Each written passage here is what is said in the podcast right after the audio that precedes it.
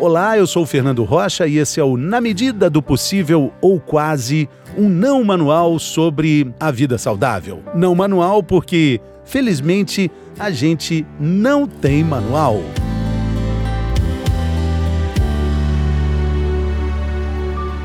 Perdoar faz bem para a saúde. Esse é o tema do episódio dessa semana. Perdoar melhora a imunidade, melhora o sistema cardiovascular. Perdoar diminui a ansiedade, a depressão. A lista de benefícios é imensa. Mas perdoar não é esquecer. Perdoar é mais do que falar, tá perdoado, tá tudo bem. Perdoar é um processo que pode levar até alguns anos, mas também pode ser a consequência positiva de uma jornada de autoconhecimento. No episódio dessa semana, a gente vai ter dicas ótimas para colocar em prática o perdão nosso de todo dia. E principalmente o auto-perdão, que é muito importante também. Quem fala sobre tudo isso aqui conosco nesse episódio é a psicóloga Camila Puertas. Bem-vinda, Camila. Tudo bem? Olá, boa tarde. Tudo certo. Alegria ter você aqui, Camila. Te acompanho pelo, pelo Instagram, pelas redes sociais, vejo o seu trabalho muito focado nessa jornada de autoconhecimento que eu falei na abertura do programa, né? É algo que para você é uma matéria-prima de trabalho?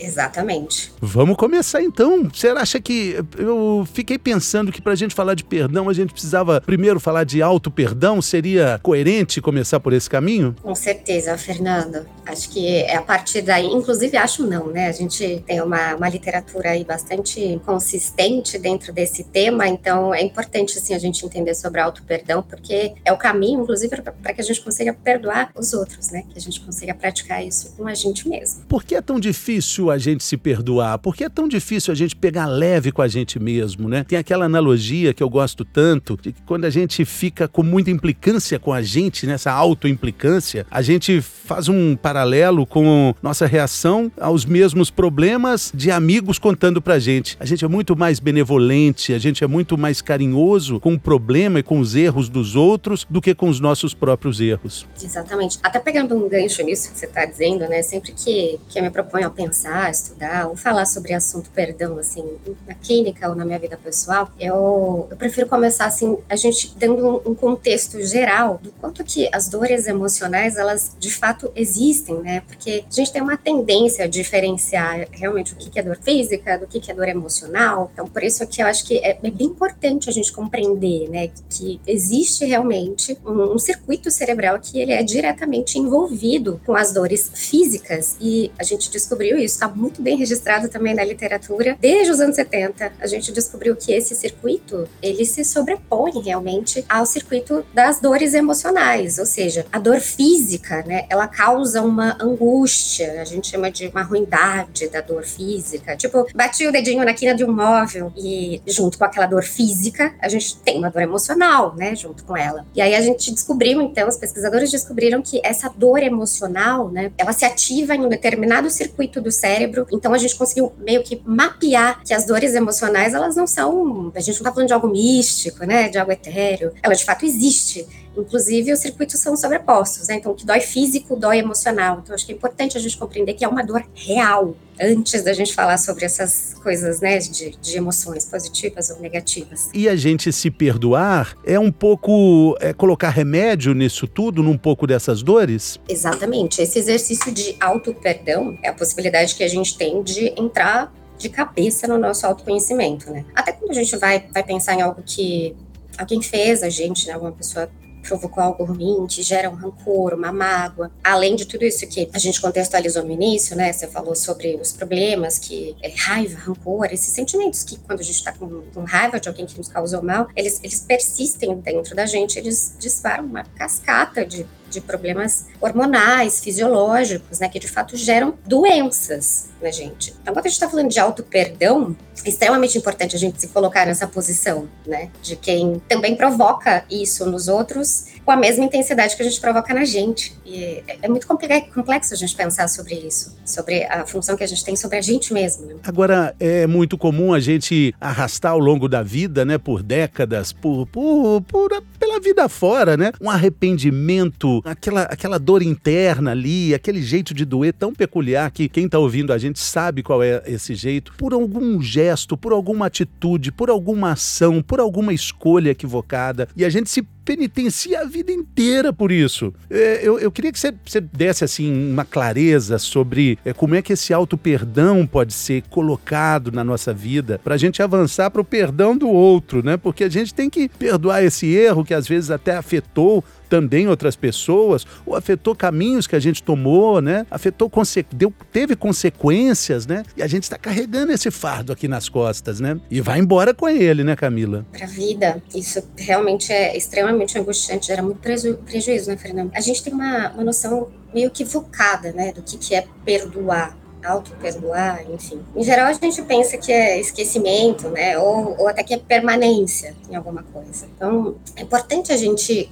compreender que a culpa, ela é uma consequência, né? Eu costumo dizer na clínica que a culpa é uma bandeirinha vermelha, a culpa é sinalizadora da vida da gente, né? Todos os dias são inéditos na nossa vida. Então, é parte da vida, né? Errar, levar mal alguém, assim como a gente vai sofrer mal de alguém, a gente é sociável, né? O ser humano é um, um animal sociável. Então, a gente está exposto a isso o tempo todo. Portanto, compreender as emoções, Fernanda, acho que é o, o fundamental, né? Quando a gente está falando de perdão ou de qualquer outra emoção, mas no nosso caso aqui, falando de perdão, a gente está falando de sentir, muito mais do que entendimento, né, de uma forma mais crua, cognitiva, né? A gente consegue apontar muitas vezes, ah, me parece que eu tô com raiva, ah, me parece que eu tô culpado, mas sentir aquilo genuinamente, de fato não é um processo simples, né? Exige exige coragem em determinado nível, né? Porque se a gente vai entrar realmente de fato, né, entra em contato com essa com essa situação que eu tinha dito antes, né? Com essa sensação dolorosa, de, de dor mesmo. Quando a gente está falando de auto-perdão, é bastante importante a gente focar nesse processo de autoconhecimento. Eu costumo dar um caminho sobre uh, o que acontece, né, na nossa cabecinha, no nosso cérebro, quando a gente sente coisas. E são a fórmula, né, mágica não existe, mas é basicamente um, um caminho que percorre que é parecido, o meu é parecido com o seu. A gente faz um caminho entre o que a gente pensa e aí gera na gente a emoção e a emoção fica num nível inconsciente nem sempre a gente consegue saber o que está sentindo, né? Essa é a dificuldade. Vindo para a consciência é a sensação, é aquilo que a gente traduz e consegue, enfim, dizer: estou culpado, né? Fiz mal a alguém, me arrependo disso. E por último, aí vem a ação, né? o comportamento. Então, é essa a ordem das coisas, né? Quando se trata desse processo de autoconhecimento. A gente passa pelo pensamento, pelo que a gente sente, por fim, um ato, um comportamento. Então, quando a gente está falando de auto-perdão, é extremamente importante pontuar isso, que se arrepender é fundamental nesse processo de, de perdoar ou se perdoar, né? De perdão. Agora, isso não é a garantia de que o perdão virá, né? em especial quando a gente está falando de outra pessoa. Mas se arrepender, ele é determinante para que esse processo se inicie é o arrependimento genuíno, né? Interessante, ele precisa ter um motor ali nessa tríade tão, tão impactante aí que você acabou de falar, Camila. Primeiro a gente pensa, depois a gente sente, depois a gente realiza, a gente trabalha com alguma ação. Essas três coisas são então muito importantes para a gente entender essa trilogia do perdão, né? Muito importante também algo que foi dito na abertura: perdoar não é esquecer, porque quando a gente esquece, a gente tira um pouco dessas três, desse pilar, né? dessa, desse tripé aí. A gente para de pensar, a gente para de sentir, a gente esquece da ação também. Alguma coisa vai ficar é, sem completar nessa, nesse processo, quando a gente esquece, né? Isso quando a gente de fato esquece, né? Porque a gente entra num tema memória que dá, ah, isso dá um outro papo é, enorme. Eu sou de escorpião, né? E dizem que escorpião é, não é que perdoa, mas ele guarda no congelador a mágoa. Fica lá gelado. Ó, oh, Fernando, eu sou casada com um escorpião, Tome hein? cuidado, tome cuidado. Puxa vida, eu achava que era uma boa tática fazer isso, mas agora eu tô vendo que não é isso. Eu preciso descongelar essa mágoa. Tem que colocar ela no forno de micro-ondas ali, né? Geladinha ali, para ela derreter, para eu saber o que que é, né? Porque senão eu não vou Exato. evoluir. Não, e, e, muito do que a gente imagina também, né? Conectado a essas ideias que a gente faz sobre coisas que, que sentimos e a gente aprendeu aí, cultura, na sociedade e tudo mais, na nossa educação muito do que a gente aprende está relacionado com, com essa coisa de, bom, perdoar tem a ver com o outro, né? Então a pessoa tem que se arrepender, o fulano tem que vir até aqui, tem que fazer acontecer. Enquanto que, na verdade, a gente está falando de um processo que é seu, né? Perdoar tem a ver com você, não tem absolutamente nada a ver com o outro, né? A única ação necessária, digamos assim, de, de um terceiro, do externo, da outra pessoa, é minimamente comunicar aquilo. E eu acho interessante a gente pensar sobre isso, porque a gente tem essa tendência, né? A colocar um probleminha sempre nas costas do outro. Quando a gente resolve congelar esse sentimento, ainda que a gente não tenha acesso a ele constantemente, é um peso, é um fardo que você carrega e é isso que a gente vê, inclusive, nas pesquisas, né? Esse fardo que a gente carrega, ele vai afetar você querendo ou não a sua saúde física e emocional. Portanto, sabendo né, que existe a possibilidade de descongelar, ter realmente o conhecimento, entrar em contato com essa coisa ruim, sentir essa ruindade, essa dor, a gente pode escolher também. Se você quer se entregar a esse processo, porque é importante lembrar também que, assim como uma ferida física, uma ferida emocional, ela também vai demandar tempo, paciência, cuidado, constância. É importante que a gente se torne apto a adquirir esse novo hábito de pensar sobre o que a gente sente é, esse é um dos ganhos da terapia, né? É, é, é, muito legal também a gente colocar nessa conversa nossa, Camila, posição do budismo com relação ao perdão. Monja Coen fala maravilhosamente sobre isso. É, o budismo entende o perdão como algo de igualdade porque quando a gente fala de perdão, existe ali pressupostamente uma superioridade, tipo, eu te perdoo, eu tenho essa condição, eu tenho essa possibilidade. E o budismo entende como a igualdade, um, um entendimento desse processo, mas eh, com equilíbrio. Quando não tem é, ninguém acima do outro para poder perdoar ou não poder perdoar, né? Isso, isso torna uh, uma pessoa superior à outra, né? É maravilhosa essa visão da, da monja, né? Recentemente a gente até teve essa oportunidade de escrever um texto em conjunto e, e, são coisas que, de fato, a gente que fica muito mais perto aí da literatura, de uma coisa mais científica, né? Eu digo a gente, mas vou falar mais por mim. A gente acaba se afastando muitas vezes disso, né? Então, é ter esse, esse contato, né, com, com tudo que a, a mãe já trouxe sobre essa, essa condição, fez com que, inclusive, alguns insights aparecessem, sabe, na minha cabeça, porque a gente lê também, né, nos artigos, nos estudos científicos, a importância da tal da empatia, né? E eu acho que esse lugar do, do budismo, de falar sobre olhar para o outro como seu igual e tudo mais, a gente está falando exatamente disso, é, né? Da nossa andar, capacidade de se ver no outro. Andar com o sapato do outro, né? Entender o problema do outro, né? Agora, também o que se fala muito é que o perdão é algo para ser praticado no dia a dia. Por isso, às vezes, um processo que também está ali caminhando com o autoconhecimento, um processo de perdão pode demorar muitos anos, né? Muito. Importante primeiro ter a intenção, né? Acho que a gente tem que. É por isso que a gente repete tanto o que, que isso pode causar, causar de ruim para você mesmo. Porque, em geral, a gente acha que tá causando mal para o outro, né? Então eu vou fazer o outro sentir minha falta, o outro vai não sei o quê. Quando a gente tá falando sobre esse processo de, olha, tenha calma e tudo mais, o autoconhecimento é assim, né? De novo, eu vou repetir isso, porque é uma coisa também que eu costumo repetir, assim, eu, eu crio algumas frases, né, em clínica, e depois os pacientes todos repetem isso para a vida. Mas é isso, um dia é muito inédito na nossa vida. Portanto, a gente precisa realmente ter persistência, consistência, tanto nos nossos comportamentos, mas em especial no que a gente pensa. Cuidar dos nossos pensamentos sobre a nossa percepção, sobre quem a gente é, o que eu faço, o que eu sinto, o que eu penso, o que de fato eu tenho ou não dentro dentro de mim. E demora? É claro que demora. Partindo do ponto que você quer perdoar alguém ou precisa se perdoar, é importante a gente dar esse primeiro passo sabendo que não tem um tempo determinado para ele se encerrar, né? A gente não consegue chegar no terceiro andar com o elevador quebrado com a força da imaginação. Você precisa pular um degrauzinho de cada vez, né? E, e, e não dá para fingir, né? Não dá para falar assim, não, tá bom, tá tudo bem, tá tudo certo, tá perdoado. Não é assim, porque dessa forma a gente vai continuar derramando cortisol. O cortisol ah, está sendo produzido, né? Nossas glândulas vão fazer o cortisol, que é, é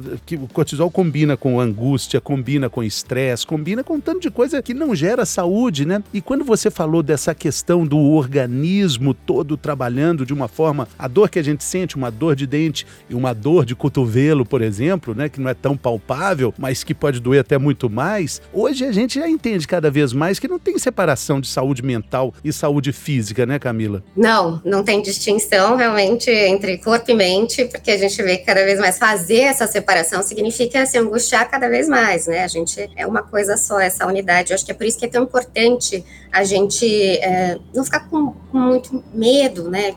Quando a gente fala sobre nomes que às vezes são complexos, porque complexos porque não, não estão na nossa dinâmica, né? Na nossa rotina. É, como, como você deu o exemplo aí do cortisol, né? Então, cada vez mais a gente vai tendo conhecimento e conhecimento é, é base, né? É um plano bem importante para que a gente possa, inclusive, se dedicar ao nosso autoconhecimento. Exatamente. Agora, como é que a gente pode é, falar de dicas práticas para amadurecer esse processo que a gente já disse que ele pode demorar alguns anos? O que, que a gente pode fazer no nosso dia a dia? Achei lindo você dizer que cada dia é único, cada dia é, é, é uma sequência de milagres né, da nossa existência que precisa ser celebrada a todo tempo e a gente vai vivendo como se, ah, não, eu tô doido para chegar o Natal, o Réveillon, festa junina carnaval, sem esquecer que a vida é todo dia, né, Camila? E o que, que a gente pode fazer para se perdoar, para entender o perdão é, na nossa rotina? Sem querer colocar alguma norma, né, nisso, mas quando a gente está falando então de, de um processo de sentir, que foi o que a gente reforçou muito, né? O que importa realmente para que você perdoe, se auto-perdoe, né? Perdoe a si mesmo, é autoconhecimento. É claro que é um exercício que a gente consegue colocar em prática para além de um cenário clínico, né? De uma terapia. Passos importantes para que a gente alcance isso começa com, com esse gatilho, né, que, que a gente citou bastante também, sobre se entregar realmente ao que você sente. Bastante complexo a gente fala sobre isso, porque parece muito simples, né, e, muitas vezes pode parecer até perigoso, né, porque a gente não sente só coisas boas, mas é muito tendencioso que a gente queira que um momento de muita felicidade dure Inclusive, a gente até tem né, essas, essas frases já, ah, o que é bom dura pouco. E no momento em que a gente está sentindo alguma dor, é também tendencioso que a gente queira que ela vá embora, né? Então, a gente se concentra muito nesse processo de não quero sentir, não quero sentir. Então, esse processo do sentir é o mais importante. E como que a gente faz isso, né? Acho que, Fernando, a gente compreendendo, né, o quanto que essa é a estrutura, o que eu penso provoca o que eu sinto, que provoca o que eu vou fazer, que que vai reagir nos meus comportamentos, compreendendo isso, é, eu diria que é importante a gente ficar atento aos nossos pensamentos. Então, cuide realmente do que, do que você está pensando, aonde vão os seus pensamentos, qual é essa, essa dinâmica de pensar e necessariamente você vai encontrar um fio que vai levar algo a, em algum lugar que você sente, né? E aí descobrindo o nome dessa emoção, que eu costumo dizer até que a gente tem que aprender bastante ainda, né? A gente fica muito, muito fixo, né? Nessa coisa do feliz, triste, com raiva e com medo. E é, é muito, muito maior que isso, né? Então, identificar realmente o que eu tô sentindo, sentir de verdade aquilo, é natural, todo mundo sente raiva, todo mundo sente culpa, todo mundo sente inveja, enfim. E, e poder entender em que nível isso tá ou não, é, deixando a sua vida disfuncional. E eu acho que é até importante para que a pessoa consiga fazer essa avaliação. Será que eu preciso de uma ajuda? Né? Será que eu dou conta de fazer isso sozinho? É, mapear o que eu estou sentindo, o que eu estou pensando? Ou será que é um momento que eu que eu preciso contar com ajuda profissional, preciso de fato de alguém que me ajude a organizar tudo isso, porque a gente está falando de um processo que parece que é muito simples, né? De parar e observar. Mas na verdade não. Né? No mundo atual, a nossa, nossa mente está pulando constantemente, né? Passado para o futuro, passado para o futuro. Passado para o é futuro. E, e, querendo resoluções muito simples, o que você falou, né? Existem os sentimentos básicos que vão ser nomeados assim de forma muito simplória, mas se a gente entender que os esquimós, por exemplo, têm uma capacidade de enxergar mais de 70 tons para o branco, porque eles sabem observar aquilo ali, então a gente pode saber que uma tristeza, uma angústia, uma mágoa, não é só uma tristeza, uma angústia, uma mágoa. Tem 50 tons de cinza ou de branco aí no meio, né? Exatamente. Bonito isso que você falou dos esquimós também, Fernando, que é exatamente o que a gente estava falando sobre a paciência, sobre a constância, né? Isso é habitual, isso já se tornou um hábito. Portanto, a gente treinou. É legal a gente falar sobre isso, porque o cérebro é um músculo plástico, maleável. A gente consegue sim fazer novos caminhos de pensar e agir, portanto, de sentir. Eu acho que o caminho que fica como dica de ouro desse episódio é essa percepção, essa tríade fantástica de pensar entender como exercício de vida, exercício diário, não ter medo de sentir e caminhar para uma ação é, é entender o, que leva tudo a isso, tudo isso. Me, me vem muito a imagem é, do, do, do, fio da meada, né? Aquela, aquele emaranhado de novelos com aquelas pontas soltas. E quando você sente, quando você pensa, tem um sentimento ligado a esse pensamento, né? Tem um fio ali que você pode puxar, você pode vir puxando esse fio para entender um pouco e se entender melhor, né? Exatamente. Tá por aí, é por aí. Tem que puxar esse fio da meada. Não precisa ter medo, não precisa ter medo. E também não precisa empurrar para debaixo do tapete essas, é, esses sentimentos que a gente não gosta. A gente gosta é de, de sábado, sábado de tarde com sol e piscina e praia, mas existe segunda-feira e terça também com chuva e trânsito em São Paulo. E que pode ser muito Tem uma bom. De ser, né? né? Uhum. né? Eu acho que é por aí. Acho que é, que é, que é entender esses, essas tonalidades diferentes que a vida tem e caminhar para se conhecer melhor, se, se enxergar melhor e poder perdoar. Ah, eu até aprendi muito também com esse episódio, Camila. Vou te confessar, viu? Eu vou rever esse conceito de, de escorpião de, do, no zodíaco com relação a isso, de guardar essa mágoa no congelador. Tenho certeza que você vai se surpreender bastante, hein? Eu não estou falando por mim, palavras do Carlos Henrique. Valeu. Muito obrigado, Camila. Foi uma alegria conversar com você. Acho que a gente mais para frente retoma essa conversa, porque, como se diz lá em Minas, né, falar sobre isso dá pano para manga, né? Assunto muito bom. Eu te agradeço também pelo convite, Valeu. pelo espaço. Fala o seu Instagram aí, que é maravilhoso. Você sabe que eu sempre esqueço. Deixa eu olhar aqui. O é, muito é... bacana. Tem sempre dicas muito legais. Camila... Estou tentando manter uma frequência por lá também. Camila Brito Puertas. Camila B. Puertas. Camila Arroba... B de Paula Puertas. Arroba Camila B. Puertas. Sigam esse perfil Exatamente. que tem dicas ótimas para tudo que a gente falou aqui agora. Valeu, Camila. Muito obrigado. Sucesso para você. Tudo de bom. Valeu.